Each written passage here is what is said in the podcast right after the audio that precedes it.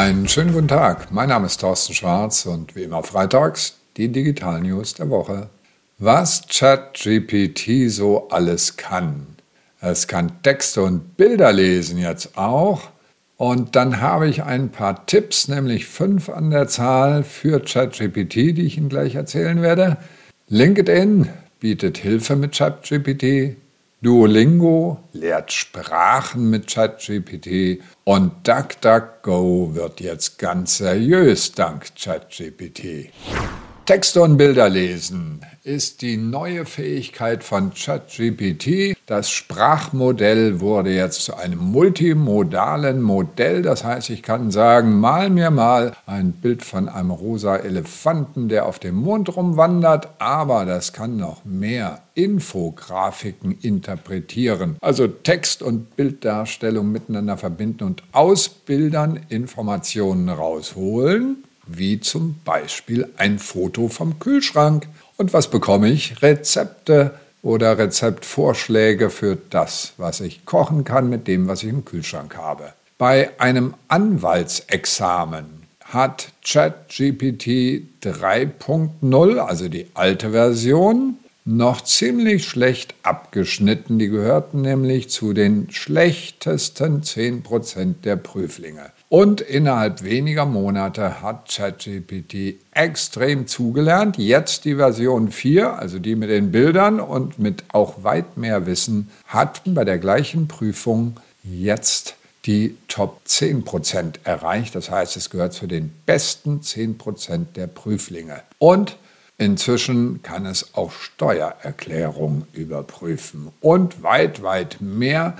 Das heißt, für Unternehmen, es ist an der Zeit, die Mitarbeiter zu schulen im Umgang mit ChatGPT oder mit künstlicher Intelligenz, damit diese Mitarbeiter eine bequeme Hilfe haben, aber gleichzeitig auch wissen, wo die Grenzen sind von solchen Sprachmodellen. Da kommen wir nachher nochmal drauf. Fünf Tipps für ChatGPT möchte ich Ihnen mitteilen. Die sind nicht von mir, sondern vom Heise Verlag. Erster Tipp, Urlaubsplanung mit KI.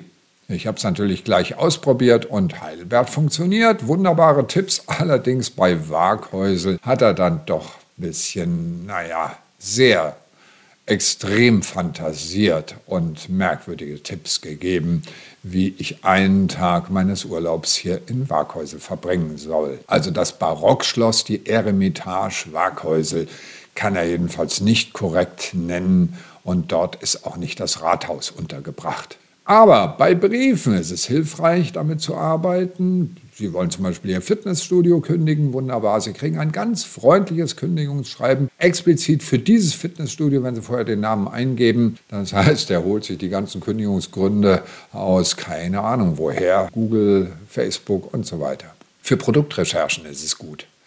Wenn Sie überhaupt keine Ahnung haben über Rasenmäherroboter, dann fragen Sie doch einfach ChatGPT, die geben einen Überblick, worauf man achten sollte beim Kauf eines solchen Dings. Und natürlich Recherche und Brainstorming, das ist klar. Das heißt, wenn Sie irgendwas schreiben müssen, einfach mal das Stichwort eingeben und gucken, was die dazu haben. Aber wie gesagt, immer sehr kritisch sein, was den Wahrheitsgehalt der Informationen angeht. Und die Quellen werden ja nicht angegeben. Also vielleicht nochmal googeln danach. Und ganz wichtiger Punkt, Korrektur lesen. Da leistet es wirklich hervorragende Dienste. Naja, hervorragend. Es ist halt so ein Standard-Blabla dann. Also so, ja, so Politikersprache. Also gefällig, keiner kann sich dran stören, aber ein richtig guter Text, da merkt man schon, dass da ein echter Autor dahinter steckt. Und das können die nicht. So, was heißt das für Unternehmen? Ermuntern Sie Ihre Mitarbeiter, alles auszuprobieren. Und diese Erfahrungen sollten mit den anderen Mitarbeitern geteilt werden. Also den Austausch von Erfahrungen mit künstlicher Intelligenz, den auf jeden Fall fördern und die Kommunikation darüber auch fördern. LinkedIn bietet Hilfe. LinkedIn setzt jetzt KI ein und zwar natürlich, ist ja von Microsoft die neueste Version, also ChatGPT 4 und hat KI-unterstützte Schreibvorschläge. Wie zum Beispiel bei meinem Profil. In Deutsch anscheinend noch nicht. Ich habe es gesucht, ich habe es nicht gefunden. Es ist nur für zahlende Mitglieder, aber ein solches bin ich. Aber ich habe es trotzdem nicht gefunden. Die Unterstützung, es gab allerdings einen Vorschlag für eine Profilbeschreibung von mir. Naja, die war aber nicht so dolle. Also das kann ChatGPT definitiv besser. Und da will LinkedIn wohl ein bisschen noch auftrumpfen oder hat das in der englischen Version schon fertig. Und Ausschreibung, also Job Descriptions, auch da wird dann KI eingesetzt, damit Ihre Ausschreibungen nicht so langweilig klingen und Sie garantiert ganz viele Bewerber bekommen. Was lernen wir als Unternehmen daraus? Natürlich solche Dinge zu nutzen und dann auch ganz klar eigene Systeme aufsetzen, also KI einsetzen für die Beantwortung von Kundenfragen oder für die Produktberatung, dass also Kunden über die Webseite selbst Informationen bekommen und die Datenbasis dahinter sind eben ihre Unternehmensinformationen, also nicht das allgemeine ChatGPT. Letztes Mal habe ich ja gesagt, dass es da auch interessante deutsche Unternehmen gibt hier in Heidelberg, die einen da auch unterstützen. Duolingo lehrt Sprachen.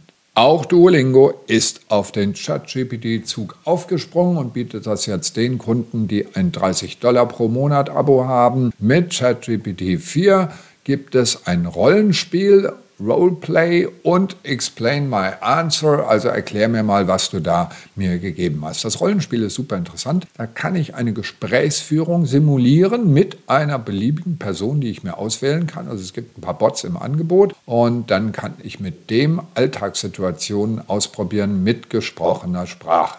Das finde ich gut. Sehr schön. Was heißt das für Unternehmen? Auf jeden Fall unsere Schulungsprogramme überarbeiten, gucken, wo man das eventuell einsetzen kann, denn Schulungsprogramme sollen Spaß machen und nicht büffeln und lernen und unangenehm sein.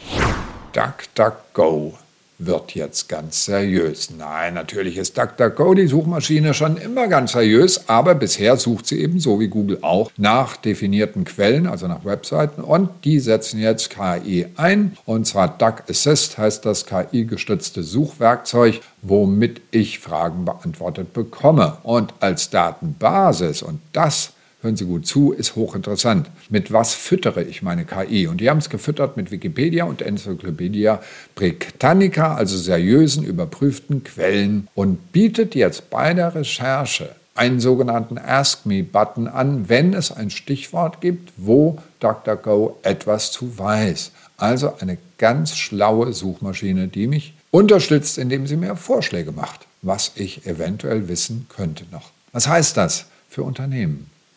Genau das Gleiche. Unternehmensinformationen verfügbar machen in dem Moment, wo Mitarbeiter arbeiten. Also dann gibt es noch einen zweiten Knopf, den kann ich drücken, rechte Maustaste, was auch immer. Und beim Schreiben einer E-Mail kann ich also unternehmensspezifische Informationen schnell, bequem recherchieren oder sie werden mir sogar vorgeschlagen oder sogar meine Texte korrigiert. Das kann sehr, sehr hilfreich sein. Wir werden uns da eine große, große Gewöhnung angewöhnen. Also eine, wir erwarten das dann auch. Und gerade dann muss man vorsichtig sein, sage ich jetzt schon. Das ist genauso wie bei den ersten Navigationssystemen, wo die Leute ab und zu in vollstem Vertrauen in das System ins Wasser gefahren sind mit ihrem Auto. Das sollten Sie nicht machen. Also misstrauen Sie den Informationen in der KI immer. Siri bleibt dumm. Das ist sehr schade, denn wo erwarte ich denn künstliche Intelligenz? Natürlich bei den Sprachassistenten, aber die sind anders programmiert und kommen der aktuellen Entwicklung nicht hinterher. Sie enttäuschen uns gnadenlos. Unsere Erwartungshaltung wird immer höher und diese Assistenten, diese Sprachassistenten sind auf dem Stand von vor zehn Jahren. John Burkey war 2014 bis 2016 in der Siri Advanced Development Group. Er weiß, wovon er redet. Und der hat sich jetzt geäußert und hat gemeint, der Code ist viel zu klobig und das ganze Ding ist viel zu umständlich programmiert. Und die Chancen, dass wir da KI einfach so mit Knopfdruck reinbringen, liegen bei Null hat er nicht gesagt, aber sind, auf jeden Fall wird es eine sehr schwierige Sache. Er ist allerdings nicht ohne eigenes Interesse. Er ist Chef von Brighton AI, einem KI-Sprachassistentensystem. Das heißt, er kann das hoffentlich besser. Denn, Achtung, Daran müssen wir uns gewöhnen und das wird auch für Unternehmen relevant. Sprachassistenten, das ist das eigentliche Zukunftsfeld der Generative AI, also der generativen künstlichen Intelligenz. Denn normalerweise sitze ich eben nicht am Rechner, sondern ich bin irgendwo mit meinem Telefon alleine und habe eine Frage. Und jetzt kommen wir zu den Unternehmensanwendungen. Wenn Sie einen Außendienst haben und er soll sich auf seinen nächsten Besuch vorbereiten, dann ist das wunderbar, wenn der einen vernünftigen Sprachassistenten im Auto hat und fragen kann, was weißt du denn alles über das Unternehmen, was weißt du über meinen Ansprechpartner, was weißt du, was weißt du und so weiter. All diese Informationen sind ja öffentlich und über eine KI wunderbar verfügbar. Aber die KI muss eben reden, denn der Außendienst muss ja Auto fahren. Das waren sie schon wieder, unsere Digital-News der Woche. Alle Details und die Videos natürlich zum Anklicken wie immer per E-Mail auf tschwarz.de. Ich sage nur schönes Wochenende und bleiben Sie gesund.